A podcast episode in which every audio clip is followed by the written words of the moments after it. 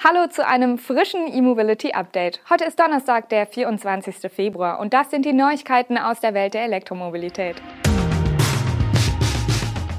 Dacia plant neuen E-Kleinstwagen für 2024. Livewire bringt zweites E-Motorrad. Nissan Leaf bekommt Styling-Update. Neuer Wallbox-Test des ADAC und Polestar liefert bis vor die Haustür. Dacia wird 2024 einen neuen Elektro-Kleinstwagen auf den Markt bringen. Das Modell wird aber nicht die zweite Elektrobaureihe der Billigmarke, sondern soll den erst 2021 eingeführten Dacia Spring ablösen. Das wurde im Rahmen der Bilanzpressekonferenz des Renault-Konzerns bekannt gegeben. Dass die Allianz aus Renault, Nissan und Mitsubishi und damit auch die zu Renault gehörende Marke Dacia ihr E-Vorhaben beschleunigt, ist bekannt. Besonders für Dacia galten die Pläne aber als Herausforderung, um die Marke im gewohnten Preissegment zu halten. Renault-Chef Luca de Meo gab nun einen Ausblick auf die konkreten E-Modelle der Jahre 2022 bis 2025. So sollen 2024 nicht nur der elektrische Renault 4 und 5 samt sportlichem Alpin-Ableger auf den Markt kommen, sondern auch ein Van der Marke Renault und eben ein Kleinstwagen von Dacia. Viele Details gehen aus der veröffentlichten Übersicht nicht hervor. Klar zu erkennen ist aber, dass der kommende E-Dacia nochmals ein gutes Stück kürzer ist als der Renault 4.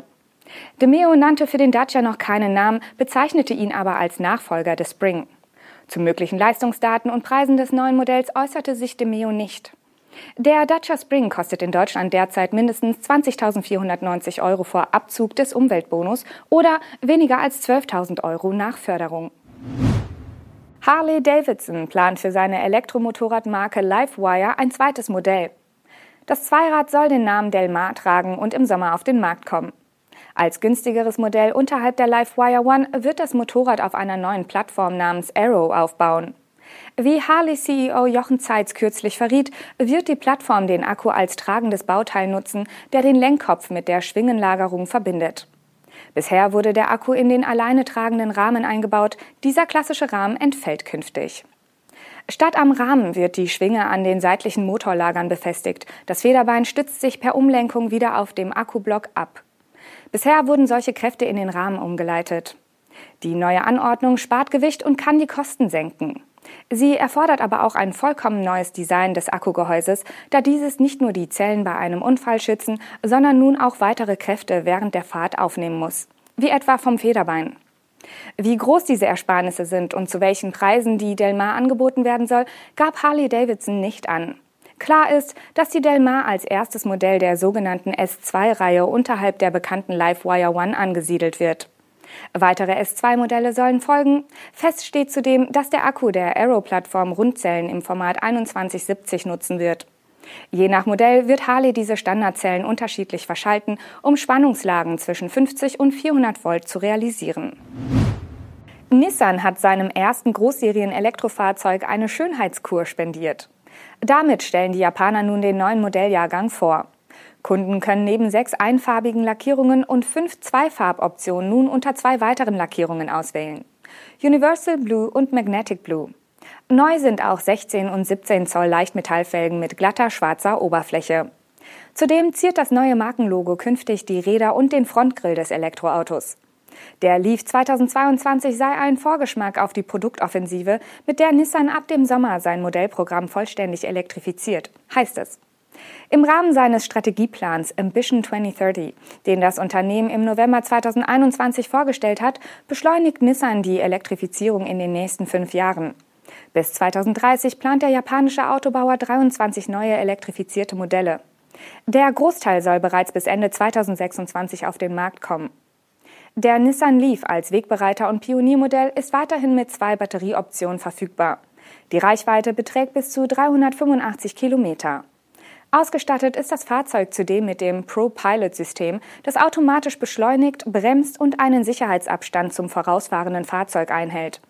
Durch das E-Pedal lässt sich das Fahrzeug zudem mit nur einem Pedal beschleunigen, verzögern und stoppen. In Deutschland wird das Leaf-Update ab dem 1. April zu Preisen ab 29.990 Euro erhältlich sein. Der ADAC hat wieder Wallboxen getestet.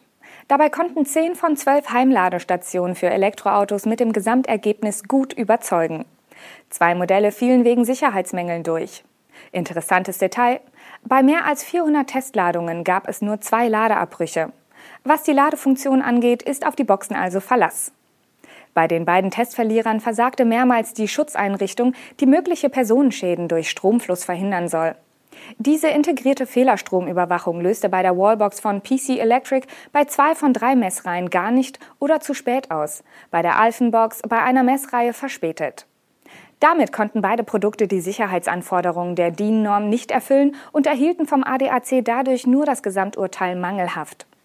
Beurteilt wurden beim Test insgesamt die Kriterien Sicherheit, Funktion und Zuverlässigkeit, Ausstattung, Lieferumfang bzw. Montage sowie Nutzerfreundlichkeit und die Funktionalität der App. Die beiden Testsieger von Go E-Charger für 675 Euro und Wallbox Chargers für 1300 Euro boten dabei das beste Gesamtpaket. Die schwedisch-chinesische Elektroautomarke Polestar bietet ihren Kunden neuerdings einen exklusiven Lieferservice bis vor die Haustür an. Dieser Home Delivery Service umfasst eine persönliche Einweisung ins gelieferte Fahrzeug durch einen Polestar-Spezialisten und kostet deutschlandweit 715 Euro. Die Option ist zunächst für Flottenkunden verfügbar und kann beim Bestellvorgang online hinzugebucht werden. Privatkunden sollen den Home Delivery Service ab März ebenfalls nutzen können. Unterdessen arbeitet Polestar weiter an der Klimaneutralität und kündigt in dem Rahmen neue Kooperationen an. Für ein wirklich klimaneutrales Elektroauto hatte die Marke das Projekt Polestar Zero ins Leben gerufen. Künftig wird eine Reihe von namhaften Zulieferern daran mitwirken. Entsprechende Absichtserklärungen in den Bereichen Metall, Sicherheit, Fahrsysteme und Elektronik hat Polestar kürzlich bereits unterzeichnet. Darunter ist auch der deutsche Konzern ZF. Bis 2030 will Polestar mit seinen Partnern ein wirklich klimaneutrales Auto auf die Räder stellen. Das waren die News und Highlights aus der Welt der Elektromobilität für heute. Wir wünschen Ihnen einen schönen Tag und melden uns mit dem E-Mobility Update am morgigen Freitag wieder. Bis dahin.